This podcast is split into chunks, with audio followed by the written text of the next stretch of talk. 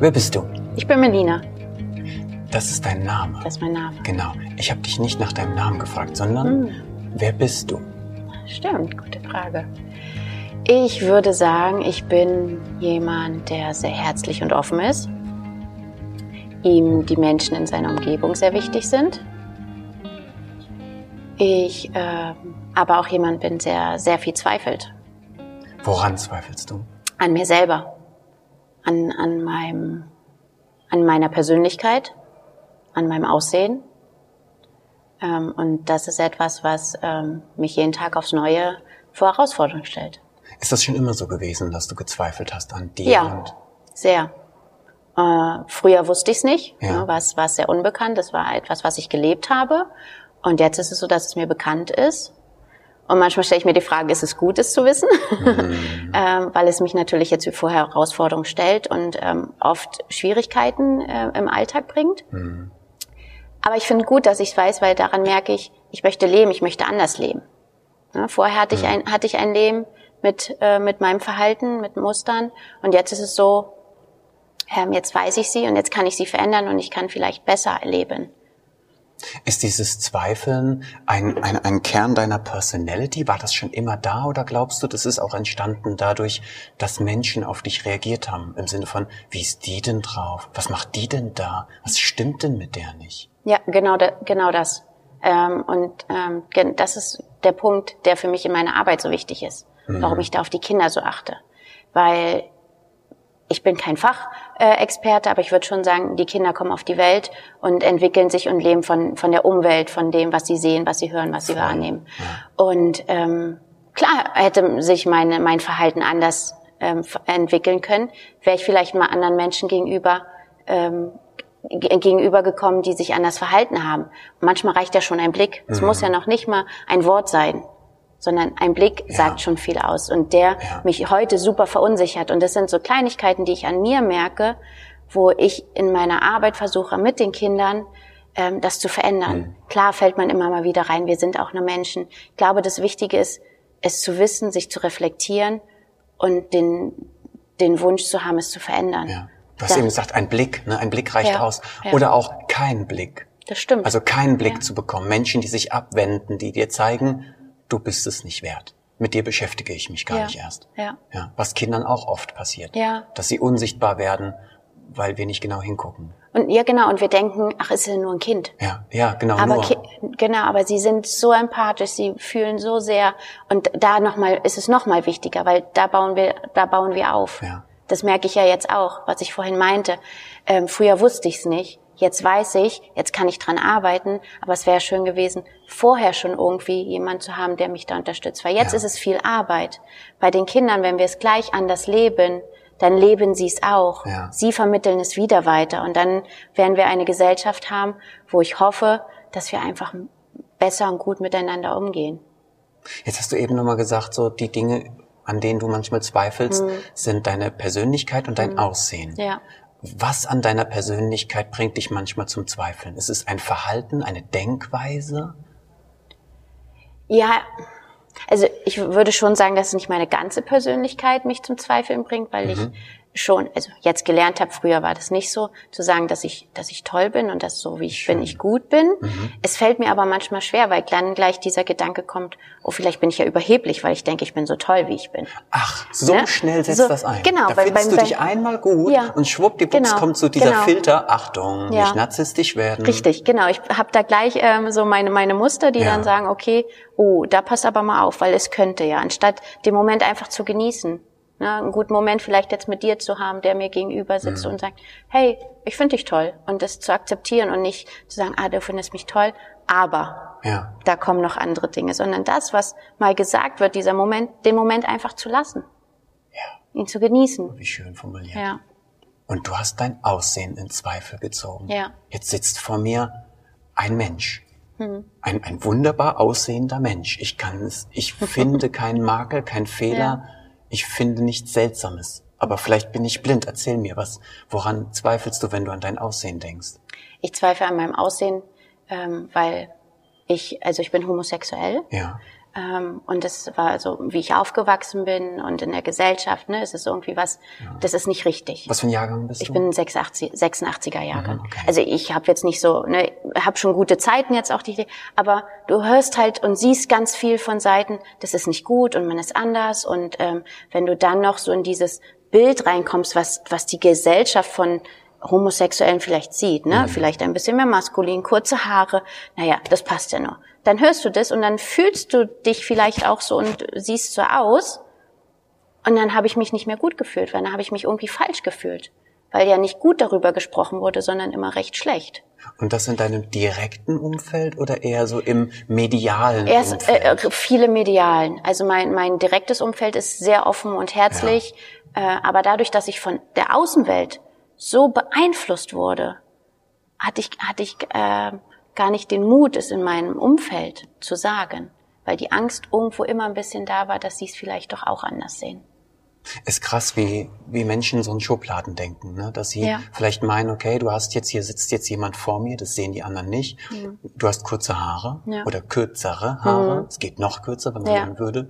Ähm, das sofort irgendwie jetzt kompensiert sowas. Ne? Das ist so der, der, das ist so eigentlich der Mann in ihr. Mhm. Siehst du, da haben wir wieder die Bilder. Eigentlich sind es Mann und Frau. Ja. Jetzt ist eine, eine Frau, die spielt den Mann nach. Mhm. Also ist krass oder wie, ja. wie stark wir in Kategorien und Schubladen denken. Ja, ja, sehr. Es ist auch, also ich arbeite ja auch viel an mir, auch an meinem Denken und ich wurde auch mal gefragt, wer ich denn sein möchte oder wer bin ich, ne, diese Frage, wer bin ich? Und ich möchte nicht sagen, ich bin Mann, Frau, ich bin divers oder sonst. Mhm. Ich bin ich, ich bin Melina. Ich möchte so sein und wenn ich kurze Haare habe und vielleicht ein bisschen sportlicher aussehe, das bin ich. Das heißt nicht, dass ich mehr Frau oder mehr Mann ja. bin oder sonst irgendwas.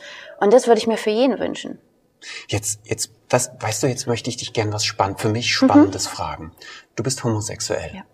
Und ähm, jetzt haben wir natürlich auch noch da draußen eine Welt, gerade im Kontakt auch mit den Eltern, wo auch viele konservative Gemüter unterwegs mhm. sind. Auch da will ich nicht stigmatisieren. Ich nenne es mal konkreter Menschen, die vielleicht noch sehr klar in ihrem Rollenverständnis mhm. sind und da noch Klarheit brauchen und keine Vermischung und Diversitäten und, und, und, und Vielfalt und sowas. Damit können die vielleicht nicht so. Mhm.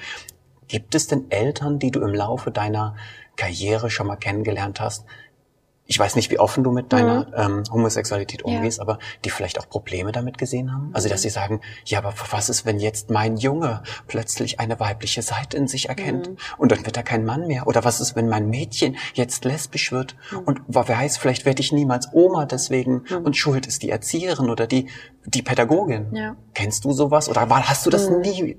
Also ich, ich selber habe sehr viel Glück mit den Eltern, ähm, mit denen ich jetzt zusammenarbeite oder auch davor begegnet bin, die sehr offen und herzlich waren mhm. und das auch sind.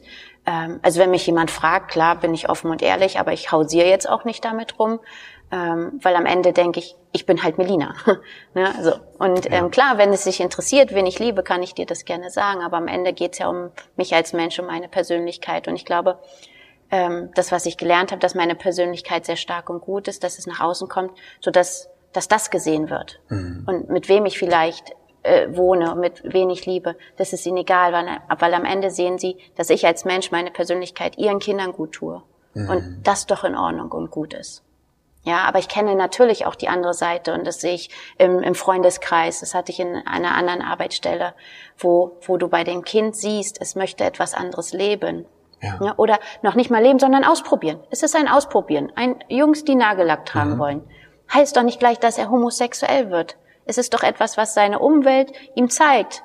Und viele Mütter, die Schwestern haben vielleicht Nagellack, er möchte wissen, wie es aussieht. Ist das verboten? Mädchen dürfen doch auch ein Auto in die Hand nehmen. Ja. Heißt es dann gleich, oh, nicht, dass es jetzt Transgender irgendwie. Also es wird immer so viel hineininterpretiert, anstatt sie alles ausprobieren zu lassen. Ja. Und dann, dann finden sie ihren Weg. Wir hatten das ja eben auch bei dem Vortrag, da ging es ja auch um Sexualität und Kinder probieren sich aus. Ja. Und das ist nicht einfach falsch, sondern in erster Linie ist es ein Ausprobieren und dann gucken wir, werden hier Grenzen überschritten. Richtig. Ne? Und so ähnlich ist das hier auch. Kinder dürfen sich ausprobieren, aber wir Erwachsene sind halt mit Kategorien aufgewachsen. Mhm. Und uns machen manchmal die Dinge Angst, oder? Ja, ja ich, also Angst, Angst, Angst ist die so mit die größte, äh, ja, größte Rolle. Ähm, ich denke auch, dass viele Angst haben, ähm, vielleicht könnte mein Kind homosexuell sein oder transgender. Ich glaube, diese Angst was passiert mit meinem Kind, was ist mit der Gesellschaft, weil Ah, sie das ja auch sehen. Also genau, ne, ich glaube, dass also gar nicht mal gegen Homosexualität, nicht unbedingt, glaube ich, nicht immer. Angst, dass meinem Kind was widerfährt, Ja, wenn es homosexuell genau, ist zum ja. Beispiel. Oder Sowohl- anders, wie es auch, was auch immer es gibt. Ja, ne? also sowohl als auch. Ich glaube, ähm, du hast alle Ängste. So wie du vorhin meintest, ne, wir haben unsere Rollen, ne, Frauen, Männer, da gibt's nicht rechts und links.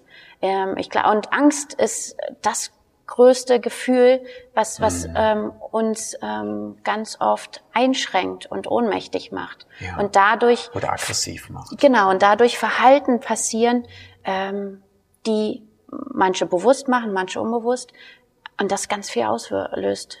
Und das, jetzt als Erwachsener merke ich's. Ja, Kinder merken das nicht oder merken es anders. Und wie wichtig es ist, dass wir als Erwachsene darauf achten und aus unseren Schubladen rauskommen, weil wir machen sonst so viel kaputt. Ja. Und wie es ja auch in dem Vortrag gesagt wird, es gibt leider auch Menschen, die genau das ausnutzen. Ja, Ja, ne, die sensibilisiert ja. dafür sind und Ja. Knöpfe drücken können. Ja, ja, also das ist, ähm, ja, es ist, äh, glaube ich, mit das Wichtigste in unserem Leben.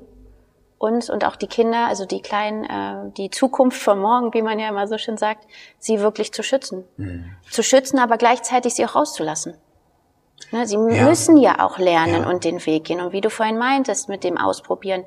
Meine, ich sehe mich als meine Aufgabe als Erzieherin, Wege zu schaffen und Raum, Raum zu geben. Mhm. Und dann zu, zu sehen, wenn die Grenze überschritten wird, da einzuschreiten. Möglichst nah dran zu sein. Genau. Und da geht's halt auch um dieses gesehen werden, sehen und hören. Ja. Das ist spannend, dass du das sagst. Heute Morgen ähm, habe ich eine Doku gesehen über Johnny Depp. Mhm. Und zwar eine Doku über die ersten Jahre, als er mit seiner Punkband berühmt wurde, Mhm. beziehungsweise versuchte berühmt zu werden und wie er immer schon ein Outlaw, ein Außenseiter war. Und dass er auch diese, dass das keine Position ist, sondern Teil seines Wesens. Mhm. Und dass das was mit dir macht. Und dann ist die Frage, wie geht die Gesellschaft mit dir um, Mhm. wenn du nicht Mainstream bist, wenn du offensichtlich ungewöhnlich, besonders bist. Mhm. Ja. Kennst du sowas? Und hast du, wenn du sowas kennst, auch ein Herz für ganz, ein ganz besonderes Mhm. Herz, vielleicht auch für Kinder, bei denen du siehst so, die sind special, die sind irgendwie Das sind Wunderbar mir, irre. Das sind mir die Liebsten. Ja. Das sind mir die Liebsten, weil, weil mit denen erlebst du die Dinge nochmal anders. Also klar sind auch die, die Kinder toll, die, sage ich mal, ne, sich normal entwickeln und sich für normale Sachen interessieren. Aber gerade die Kinder, die vielleicht auch mal noch mal so eine Herausforderung sind, die, die nicht gleich bei einmal hörst jetzt auf, stehen bleiben, weil sie sich an die Regeln halten, sondern vielleicht mal über den Tellerrand gucken wollen, weil die holen mich dann auch wieder ab, weil ich dann auch mal über den Tellerrand schaue. Ne, und dann kann ich sagen, hey, super cool, habe ich gar nicht dran gedacht, können wir hier weitermachen oder nee, hier ist wirklich die Grenze. Ja. ja das, das finde ich schön, die, die holen einen mehr ab. und manchmal mit so viel Klugheit. Also ne, dann, dann, dann strahlt, da kommt ein Satz, wo du denkst, das geht nicht. Das kann ich, das kann jemand, der mit der 40 ist, sagen, aber nicht jemand, der vier ist. Hm. Das stimmt, ja. Und dann denkst du drüber nach und denkst, das ist nicht einfach nur ein Dagegensein, sondern im Gegenteil, dahinter fragt jemand gerade komplett die Sinnhaftigkeit der Aufgabe, Hm. die er tun soll. Richtig. Und zwar zu Recht. Ja. Und das ist, das ist äh, wichtig und richtig. Ich finde, was ich auch merke, es hat dich jetzt ganz oft dieses, wenn ich etwas sage, wie oft wir als Erwachsener mit unseren Worten Macht ausspielen. Ja. Ja, was du eigentlich gerade super gesagt hast. Er will ja gar nicht gegen dich arbeiten, sondern das Kind hat vielleicht etwas hinterfragt und ähm, möchte da nochmal genauer reingehen. Und ich als Erwachsener, na, das ist jetzt meine Regel und meine Grenze und jetzt ist hier Schluss. Da übe ich ja gerade Macht au- aus. Anstatt dann nochmal dich erstmal anzuhören, wir gucken, wir finden einen Weg, ich höre dich, hör dich an. Und dann kann ich immer noch sagen, okay, du hast recht, aber das wird schwierig. Wir lassen es jetzt so, wie ich dich darum gebeten habe. Oder wir finden den Weg und gehen diesen Schritt, den du hattest. Ja. Jetzt hast du am Anfang unseres Gespräches gesagt, du bist ein herzlicher Mensch, Ja. korrekt? Ja. Was tust du, weshalb du dich selbst für herzlich hältst? Uh, das ist eine gute Frage. Ich würde, würde schon sagen, dass ich den Menschen sehr freundlich begegne. Ich versuche, ähm, jeden Menschen anzulächeln. Ich bin herzlich in dem Sinne, weil ich sehr gerne umarme. Ich gebe einfach gerne Wärme, würde ich sagen. Ich gebe gerne von mir. Ich hake da direkt ein. Ja. ähm, weil das Thema Körperlichkeit Mhm. äh, was Besonderes ist, für, vor allen Dingen für mich als männlicher Erzieher war es Ja. Mhm. immer eine Gratwanderung. Ähm, sowohl bei den Kindern als auch bei den weiblichen Kolleginnen. Wie reagieren in deinem Umfeld die Menschen auf Körperlichkeit, mhm. auf Umarmen, auf nah an jemandem sein, ihn mal streicheln, mal mhm. die, die Schulter berühren? Ja.